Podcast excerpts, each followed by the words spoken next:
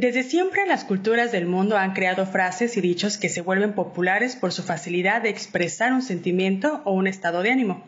Los mexicanos no somos la excepción, por el contrario, hemos sazonado estas frases con nuestra gastronomía. ¿Quieres saber más sobre este tema tan divertido? No seas fresa y recuerda que el que hambre tiene, en pan piensa. Bienvenido a Tres para Llevar.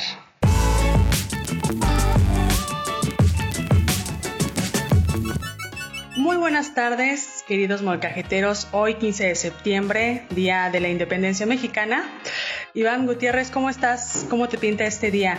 Muy bien, muy bien. ¿Qué tal, Tania? Bienvenidos sean nuestros molcajetes, nuestros molca escuchas, aquí pasándola, listo para celebrar, para dar un grito más mexicano desde mi casa porque hay cuarentena. Ah, pero yo sé que todos nuestros gritos se van a conectar y van a hacer un solo grito, un solo grito nacional.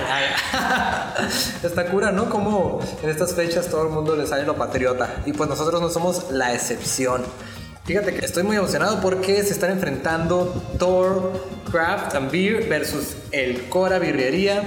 Y pues bueno, este viernes, este viernes 18 de septiembre vamos a saber quién es el ganador definitivo de este torneo.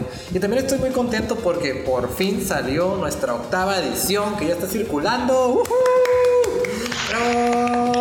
Ya, por fin. Sí, Alabado sea el Señor.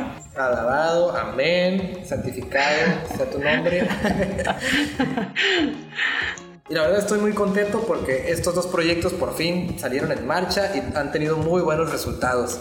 Y bueno, yo creo que también antes de adentrarnos en el tema de este podcast que va a estar súper interesante porque tenemos una invitada de lujo, quisiera hacer una rápida mención de nuestros amigos de Birrería El Cora, que son nuestros patrocinadores y que están concursando en este programa. Eh, si no los conocen, pues deberían de probar su birria, ya que es una de las de mayor calidad en Ensenada, si no es que la mejor. Y pues ya tienen servicio a domicilio, ¿no? Si quieren recibirlas ahí en su hogar, si no quieren salir de casa y están guardando al pie de la letra toda la cuarentena. Tienen unos tacos deliciosos que, uff, se diga, la verdad son mis favoritos. Oye, pero antes de, pasar a la introducción de este tema, también te quiero recomendar un lugar. Ya después de que se coma una rica birria, pues ¿qué te parecen? ¿Qué te parece unas palomitas de fresas con crema o de tamarindo con chilito o de habanero con piña o de pizza o no sé? Pues fíjate que Sí, fíjate que Happy Factory hace unas palomitas muy deliciosas. Tiene varias sucursales aquí en Ensenada. Una de ellas está en el Boulevard Costero frente al Parque de las Tres Cabezas. Ahí puedes encontrar una extensa variedad de sabores de estas palomitas y además acaban de abrir una nueva sucursal en la Plaza Caracol y pues ahí está interesante porque fíjate que ellos congelan las palomitas con nitrógeno líquido y le puedes poner toppings de lo que tú quieras, cajeta, chocolate, lechera, etcétera, etcétera, etcétera. Así que si quieren algo dulcecito y rico, pues vayan a Happy Factory. Fíjate que no he probado esas palomitas, pero sí las he oído mencionar bastante, ¿eh? así que yo creo que en una de estas escapadas de Monchis voy a tener que dar una parada por ahí a ver, a ver qué tal. Pues de hecho el viernes tenemos una producción y ellos nos van a patrocinar algunas bolsitas para que uh, la, vayamos botaneándolo en el camino. Esas son mis producciones favoritas. Las que tienen ese tipo de patrocinios. Así es. Oye, y pues ya volviendo, adentrándonos ya en el tema, antes de que nos presentes a, nuestra invitada especial, pues este tema se me hizo realmente muy divertido porque pues enmarca la cultura, ¿no? Nosotros como mexicanos de cómo usamos la comida hasta en las frases, ¿no? Por ejemplo, una de mis favoritas y que me queda re bien es aquí mis chicharrones truenan, mijo. Y, y, no, y no sé tú, Iván, pero tú siempre has sido la manzana de la discordia, ¿no?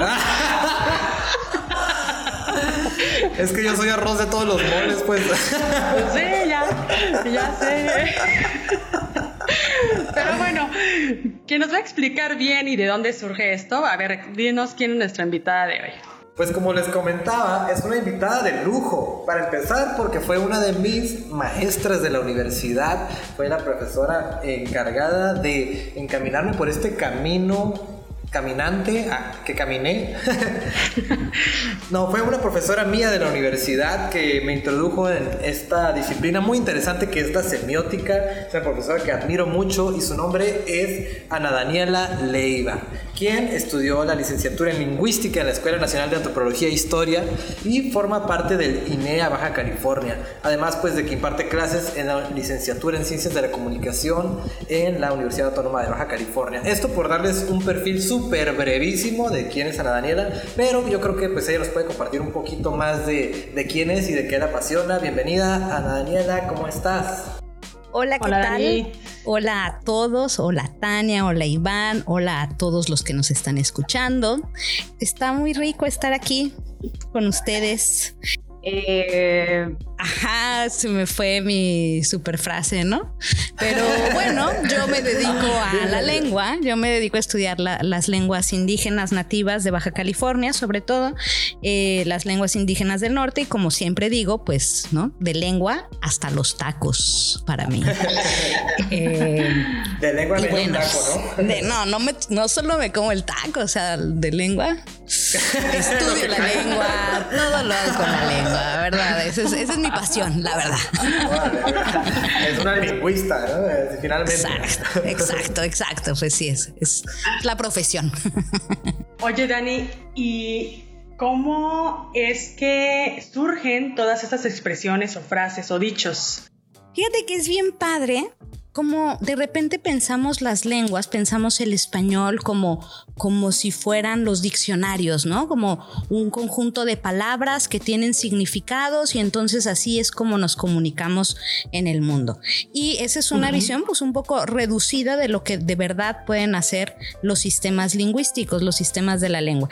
Estos sistemas tienen una historia milenaria, ¿no? Tienen una historia de al menos el español de varios siglos, eh, donde se ha ido desarrollando y tiene uno y tiene antecedentes en otras lenguas, ¿no? En el latín, por ejemplo, y se relaciona con otras lenguas como el francés, el, el italiano, el portugués. Entonces, bueno, vemos que las lenguas son estos sistemas de construcción de significados que tienen como mucho hilo, mucha tela de donde cortar. No solo son palabras y no solo son reglas gramaticales y no solo son eh, significados en un diccionario, ¿no? Las lenguas tienen, tienen múltiples maneras en las que comunican y una de esas es a través de estas expresiones idiomáticas o, eh, ¿no? Que se estudian a través de la fraseología. Podemos referirlas como estas frases hechas, es los dichos, los refranes y eh, es, muy curioso, ¿no? Porque tenemos la, el origen puede ser poco claro, o sea, hay gente que se dedica a rastrearlos, ¿no? de dónde vienen, cuál es su origen. Y la mayoría, en, muchas de las ocasiones, o el mayor, la, la, mayoría de ellas, son, son de origen popular. O sea, se fueron creando, ¿no? No, es, es eh, hablar del origen de, la, de las lenguas y el origen de las palabras y el origen de estas expresiones puede ser un poco eh, Muy difícil de rastrear. Pues sí, difícil. Rastreas hasta un punto, pero después pues no puedes llegar al, origen, origen, origen, origen, ¿no? Eh, de repente alguien lo mencionó y se fue generando como va, la lengua es maravilloso porque va, va cambiando, ¿no? Al mismo tiempo que es, que es estable y permite que todos nos comuniquemos, en la misma manera va, va habiendo cambios muy sutiles y tiene que ver con cambios sociales y con cambios culturales.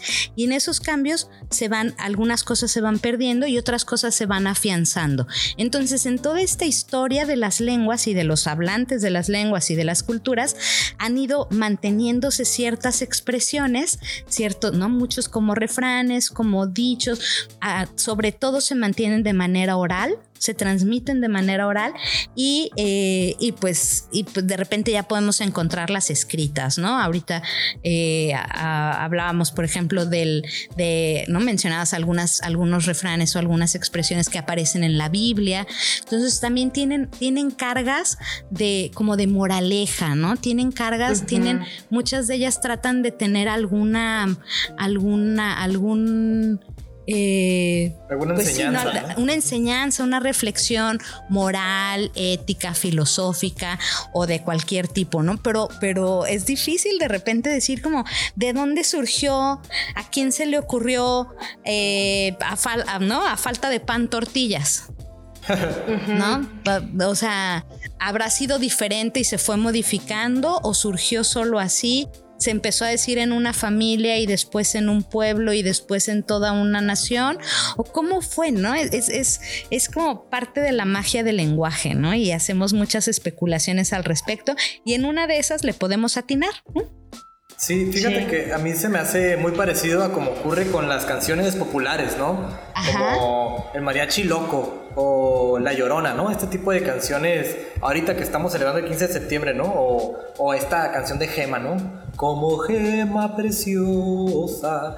Esas rolas, no sé, boleros o baladas mexicanas que ya son tan populares que que su origen es muy difícil de rastrear, pues como que ya se las apropia el pueblo, por decirlo así, ¿no? Claro, y luego creen que todas son de Luis Miguel, ¿no? Ándale, o de Juan pues, Gabriel. no. O de Juan Gabriel. Y pues no. Pero, pero sí, con la lengua pasa algo, eso bien chistoso. Bueno, a mí me, me apasiona también es- esta parte del, del, de, de se va, la gente se apropia, la gente usa la lengua y la gente se va apropiando de ella y la gente la va utilizando para sus propios fines y la va modificando, ¿no? Y la va, la va transformando. Si vemos eh, textos de refranes de principios de siglo, pues ya no son, algunos ya no son tan claros, ¿no? El significado se va perdiendo y ya no se usan tanto, pero hay otros que también que siguen vigentes y que los usamos todo el tiempo, todo el tiempo.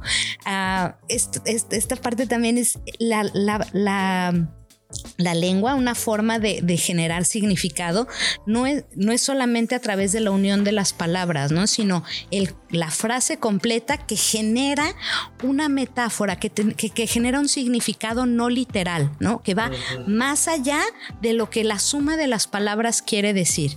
Y entonces en esto, pues los refranes, eso, eso es lo que utilizan, ¿no? Muchas metáforas, eh, muchos, mucho significado metafórico, y esto quiere decir que cuando decimos a falta de pan, no nos estamos, cuando lo usamos en contexto, no nos estamos refiriendo de verdad al pan y a las tortillas, ¿no? Nos estamos refiriendo de otras situaciones en la vida, ¿no? Eh, y entonces esta, este pensamiento metafórico, este pensamiento no literal, es el que usamos todo el tiempo cuando estamos pensando, cuando estamos enfrentándonos con el, con el mundo, ¿no? Y tiene que ver con la creatividad, tiene también un anclaje cultural absoluto, ¿no? O, o- eh, iba dije absoluto, pero ahorita también estaba pensando en, estos eh, que también mencionabas hace ratito, Tania, estos refranes que tienen, que, que aparecen en distintas lenguas y significan lo mismo. Entonces, a lo mejor eso te habla de una historia común de esas lenguas, ¿no? O esas culturas. Y entonces podemos entender que se pueda, o sea, que vienen del mismo lugar y que a lo mejor un refrán que estaba en la lengua madre. A lo mejor viene desde el latín y se fue traduciendo y transmitiendo a las lenguas hijas, ¿no? Claro. O como por ejemplo, ¿no? O sea, si, si nosotros decimos, ay, te pusiste rojo como un tomate. O sea, en cualquier contexto, en cualquier cultura y en cualquier idioma podemos eh, entender, ¿no? A qué nos referimos porque pues el tomate es rojo, ¿no? Entonces al decir eso, pues es porque te dio vergüenza y te pusiste rojo, ¿no? Entonces perfectamente lo podemos eh, entender. Mm, Pero por ejemplo, hay, hay lugares del país en donde el tomate es el verde y el jitomate es el rojo. Ah, bueno, Ah, sí. ¿eh? Por, por ejemplo, en el sur, ¿no? Eh, yo soy chilanga y sí, pues por ejemplo, el tomate para nosotros es el verde y el jitomate es el rojo, ¿no? Pero luego no, no quería decir eso, Daniela, porque luego nos juzgan. Podemos omitir eso. omitirlo. Porque mira, fíjate que el chi, el ji, quiere decir rojo en náhuatl. El chi es la raíz de rojo. Por eso el jitomat es el rojo. Ah, ¿eh? Oye, oye, Ana, y tengo entendido también que esto, por ejemplo, ahorita que hablabas de las tradiciones y de cómo se va eh, transmitiendo, transformando la lengua, eh, al menos en mi experiencia, yo siento que los chilangos son más expertos en este tipo de fraseologías, ¿no? Eh, Pues fíjate. quién sabe, pero sí, o sea, ¿no? A, lo que iba también con este rollo de la metáfora y de la y de, la, de esta creación de significados más allá de lo literal, también iba a decir que muchos de esto también se puede, se puede parecer a los albures, ¿no? Sí, claro. O sea, de, de repente entre el refrán y el albur hay una línea muy delgada, ¿no? Y también, si quieren, luego se avientan un programa sobre albures que tienen que ver con la comida. Sí, de hecho yo traigo uno aquí en la lengua, ¿lo puedo decir? Sí. Venga. Por ejemplo, el chile, ¿no? El chile, pues lo agarramos así muy... Tiernito. De albur, ¿no? Sabroso. O sea, por ejemplo, cuando te dicen, ay, mijita, tiene ningún chile te embona, ¿no? Ah, sí. o este, háblame al chile, ¿no? O sea, porque también... al chile. Al chile, ¿no? Ajá o este, no sé, también me llama mucho la atención, este, por ejemplo, eso del perro de las dos tortas, ¿no? Como, como siempre te quedas, Dani, tú, como el perro de las dos tortas. Ándale. que no me como ni la cubana ni la, ni la rusa. Esto viene de una fábula, ¿no? De Grecia, ya de con Esopo, por ejemplo. Ajá. Este, sí, estaba buscando, por ejemplo, ahorita en el refranero mexicano, ¿no? los refranes con chile, hay varios, ¿no? Dice, cuando andes a medios chiles, búscate medias cebollas. Dice, mm. dicho, dicho de borrachos a quienes aconseja que cuando anden así, a medios chiles, coman cebollas en vinagre para, dice Rubio, contrarrestar un poco los efectos del vino. Qué chistoso, ¿no? este no es el peor marido el, ladrón, sino el cuentachiles. Míralo. Esa, esa es nueva. no le des largas al chile. De dicho popular que funciona como albur y tiene la forma de un consejo.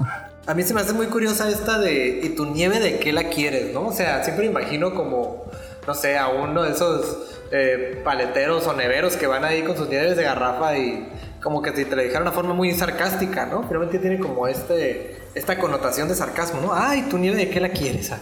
Ajá. Entonces es cuando, como cuando andas de pedinche una y otra vez y dices, ay, bueno, ya, ¿y tu nieve de qué la quieres, mijito, no? O mijita. Ah, de chocolate con almendras.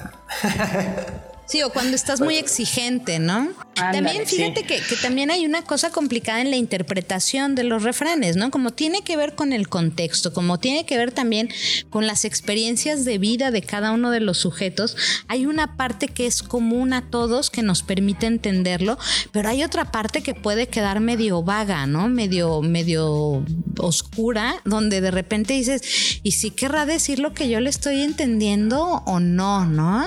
O sea, a, veces queda cierta duda porque, porque en el refrán, ¿no? en, estas frases idiomáticas, de repente hay algo del significado que podemos estar, que, puede no estar a nuestro alcance por eso, por, por experiencias, por, eh, por, por Ajá, por contexto sociocultural, ¿no? ¿Qué sé yo? O sea, por ejemplo, estoy pensando en, en, pues los norteños no son, no, de repente son muy malos para alburear, ¿no? Sí, sí, confirmo, confirmo. Y, los, y el chilango, pues sí, sí se le da mucho más, ¿no? Entonces, pues aunque, ¿no? Si el chilango dice un refrán que tenga un albur en medio, si el norteño no tiene los referentes y esa, y esa como práctica de discursiva, porque finalmente también el refrán y el dicho, o sea, estas, estas frases se, se, se, se realizan y se, y se ejecutan en, en, la práctica, ¿no? En la acción de la lengua. Y entonces es en el acto, en, en el acto de habla, donde el interlocutor tendrá que usar todas sus herramientas para tratar de interpretar o entender. Y a veces, pues no, no tiene, no tiene, no tiene los mecanismos para, para, para ¿no? Como descifrar todo el significado que puede haber atrás de, de, un, de un refrán o de una, de una de un, de un dicho, de una frase hecha, ¿no? o de un albur incluso. Por ejemplo, a mí me llama la atención unas frases que tienen que ver con frutas, ¿no? Y yo digo, bueno, ¿de dónde les, les surgió eso? Por ejemplo, cuando te dicen, ay, qué fresa eres, ¿no? Ah. O, o, ay, está hecho un mango. O está bien mamey. O sea, eso, eso de dónde lo sacaron o, cómo fue o qué, por qué, por qué mamey, por qué mango, por qué estás hecho un bombón, un bizcochito. Ay, pues es porque estoy yendo al gimnasio, ¿ok? Ya. A ver, ¿y por qué no? Justamente eso también creo que es, es una de las preguntas interesantes.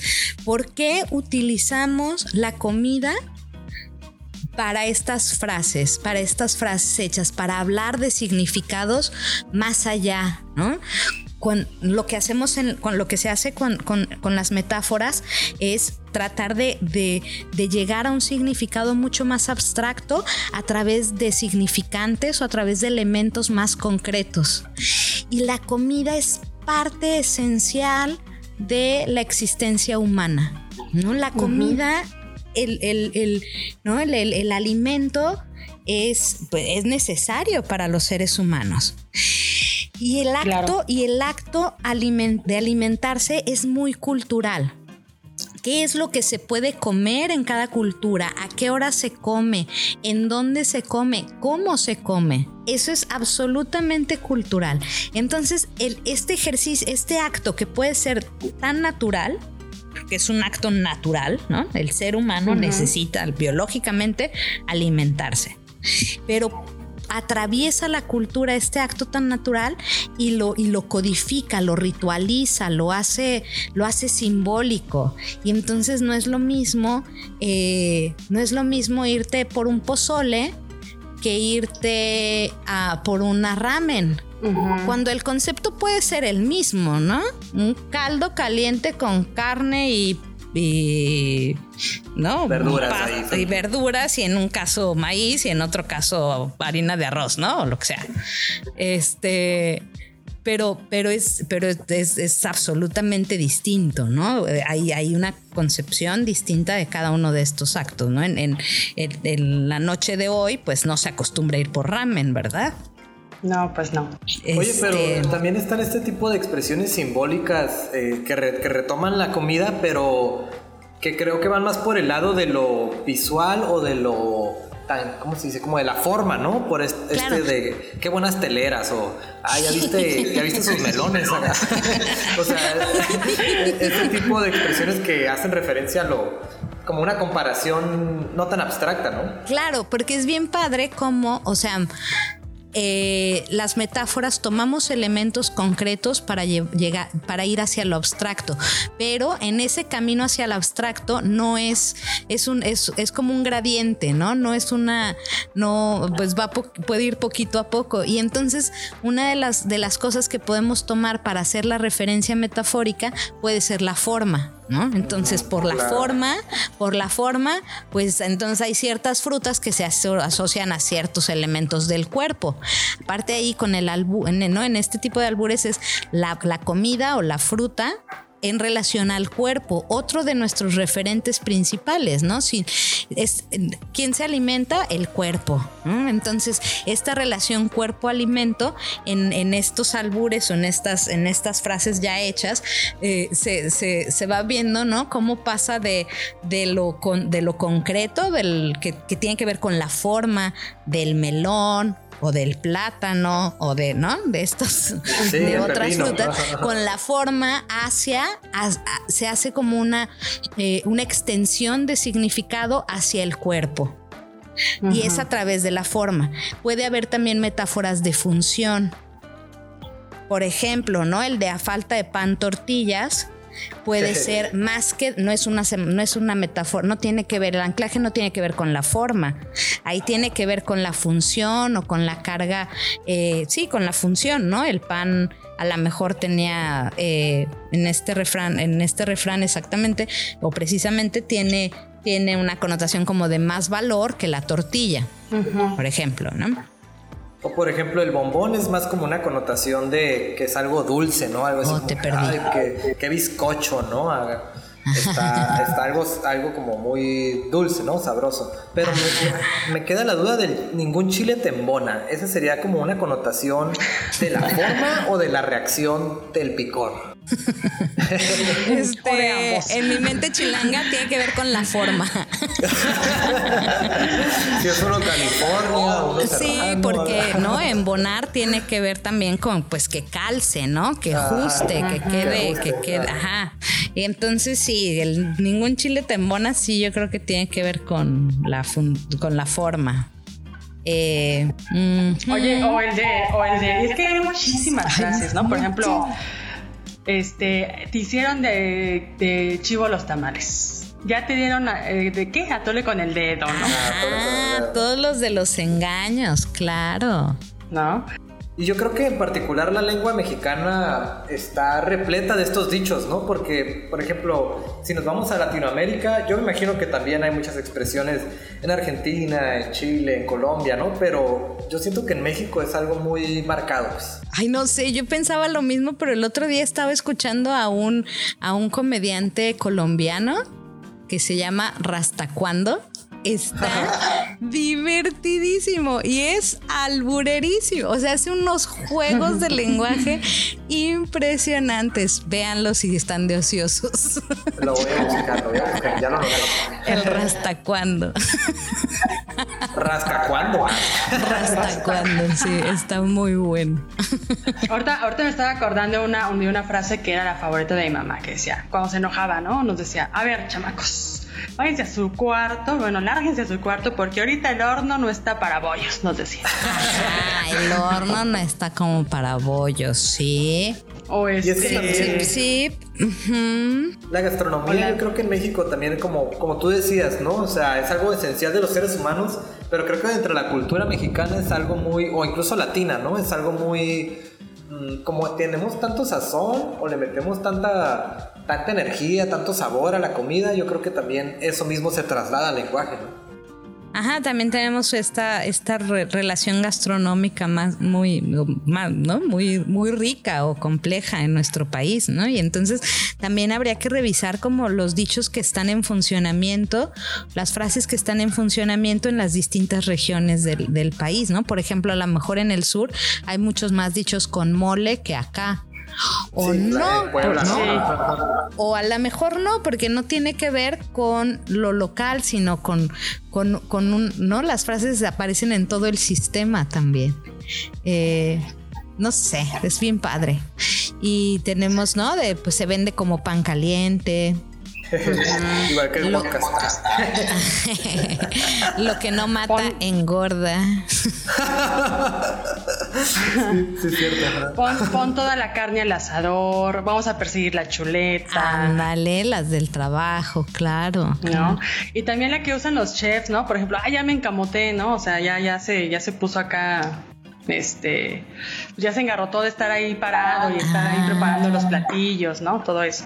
Qué interesante, sí, esas han de estar padres también, ¿no? Todo, toda la... O la de le dieron, le dieron, ¿qué? Este, una probada de su propio chocolate, ¿no? Ajá, la cucharada de su propio chocolate. O estoy, ¿qué, qué? Este, estoy como agua para chocolate, ¿no? Hirviendo, Hirviendo. Y tiene que ver ahí también con, lo caliente, con, ¿no? Con, con, con, también con la asociación de las emociones con ciertas temperaturas.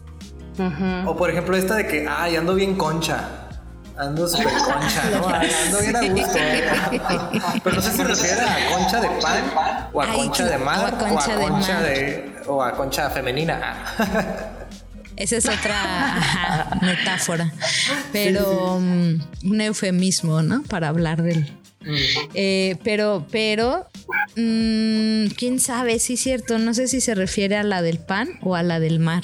Sí, pues definitivamente yo creo que el lenguaje es, es no sé, increíble, ¿no? Tú, Daniela, sobre todo nos puedes decir mil maravillas del lenguaje, ¿no? Pero, pues no sé, em, ¿hay algo más que quieren agregar antes de pasarnos ya a la recta final de este programa? Ah, pues a mí me gustaría decirle a todo el mundo que, que tenga, así como que empiecen a como tomar un poco de conciencia de las cosas que dicen y las cosas que escuchan. Porque cuando, ¿no? Cuando salen al mundo, a la calle, con este oído más, más ávido de, de, de, como más atento, no más ávido, sino más atento, van a encontrar que nuestra lengua, que el español, es riquísimo en expresiones, en significados, en posibilidades, ¿no? Y entonces también podremos expandir nuestra creatividad y nuestro pensamiento hacia, hacia, hacia, ¿no? hacia los otros y hacia, no sé, hacia nuestra lengua que me parece... Eh, pues claro, ¿no? Por mi profesión lo, me apasiona, ¿no? Entonces me encantaría que alguno de nuestros radioescuchas, de sus radioescuchas que me están permitiendo compartir el día de hoy, eh, pues eso, ¿no? Tenga, tenga un día la, la, intención de, de, salir a la calle y escuchar qué es lo que la gente dice, cómo funciona nuestra lengua y se abrirán, ¿no? Se, se les abrirá un mundo, un mundo mágico, sin consumir drogas, claro. no, todo bajo la ley. Oye, pues definitivamente tenemos que hacer segunda parte de, pero de ahora de los albures, así que tengan que ver con comida, ¿no? Ahora sí, nos vamos directo al albur, claro. Y voy a ir sacando datos de una vez. pues muchas gracias, Daniela, por tu tiempo. De nada, un este, gusto tototototote. Eh, cuando gusten, aquí ando. Y, eh, y, y, y, y pues ahí nos estamos escuchando en las redes. Oye, me quedé pensando en esto de la concha. Ah, tengo, hambre. no, pero como a nivel latino también tiene diferentes connotaciones, ¿no? Ya ves que lo dicen concha tu pues madre, es que el que hambre tiene en pan piensa, Ivancito. Ahora sí que totalmente, ¿eh? Pero, pero, o sea, esto de concha tu madre o, o la concha de la lora, o sea, incluso aquí a nivel latino también tienen diferentes. La misma palabra se utiliza con diferentes connotaciones, ¿no? En Latinoamérica sí, sí, sí, sí, sí, sí, sí. También ahí decimos, cuando todos decimos que hablamos español, pues, es, pues sí, pero no, ¿no? No, pues no. son diferentes español. Son muy diferentes. Pero comparten esos rasgos, ¿no? Hay ciertas palabras que, pues, que usamos para hablar de otras cosas. Pues bueno, ahí lo tienen. Muchísimas gracias, Ana, por acompañarnos el día de hoy. Y pues estoy totalmente de acuerdo en que tenemos que hacer una segunda parte de este programa. Cuando quieran. ¡Yuhu! Así es. pues bueno, Dani, ¿qué tal, ¿qué tal si nos dices quién va a estar con nosotros la el próximo programa? Y el próximo programa nos va a acompañar Armando Arteaga, ¿sí? ¿Lo dije bien? Armando Arteaga, que es actualmente el director general de ProTurismo Ensenada y él nos va a estar platicando pues precisamente cómo desde su área ha estado percibiendo este año que ya sabemos ha traído muchas sorpresas indeseables, pero pues igual que todos el turismo también se ha adaptado a la nueva normalidad, entonces nos va a estar platicando un poquito de cómo se están viviendo ahorita las experiencias turísticas aquí en Ensenada y en Baja California, así que no se lo pierdan porque también va a estar muy interesante. Y, bueno, antes, y bueno, antes de terminar este programa, quisiéramos también agradecer a uno de nuestros patrocinadores, que es Pescadería Sánchez. Si ustedes están planeando hacer un convivio casero, ya saben, algo así chiquitito, de 4 o 5 personas, eh, pues les recordamos que Pescadería Sánchez pueden encontrar ceviche de jurel con mango, paté de marlin, un ceviche clásico también, ensalada de surimi con camarón y steaks de calamar, y todo esto ya preparado. Así que, pues, si los invitaron a un cumpleaños, así les digo, mínimo a de 4 o 5 personas y no saben qué llevar, pues pueden ah, pasar a Pescadería Sánchez a comprar uno de estos platillos ya preparados y degustarlos. Que de hecho nosotros ya los probamos, ¿no, Tania? ¿A poco no estaba rico? Así es, muy rico. Además, pues súper práctico porque ya están en alto vacío, entonces llegas a la reunión o a tu casa o después de trabajar y listo, ¿no? Y vámonos. Y yo probé el ceviche de mango, está buenísimo. Y luego tienen uno de camarón, un como aguachile que no pica. Y también, ay, delicioso. Ah, pues ahí está, miren, para que vean que no nos pagan. Sí, es mi pescadería, este. la verdad. Ahora sí que si ningún chile les embona, este sí les va a embonar. Este aguachile sí les va a embonar. Este sí les va a embonar. ok. Pues ya saben, Mol, que escuchas, eh, síganos en nuestras redes, mándenos sus comentarios. También si quieren escuchar algún tema en específico, pueden hacerlo. Eh, Díganos también pues qué frases ustedes conocen que, que utilicen estos, estos elementos gastronómicos, ¿no? Mándenos sus, mándenos sus frases. Y pues nada, muchas gracias por seguirnos, muchas gracias por estar siguiendo a Revista Molcajete y compartan tres para llevar para que más gente aprenda de estas frases tan divertidas y tan cultas al mismo tiempo para extender y expandir su lenguaje, su vocabulario, ¿no? Así es. Bueno, pues cuídense mucho y feliz 15 de septiembre. Felicidades, nos vemos. ¡Viva México! Hasta luego, esto fue Tres para llevar.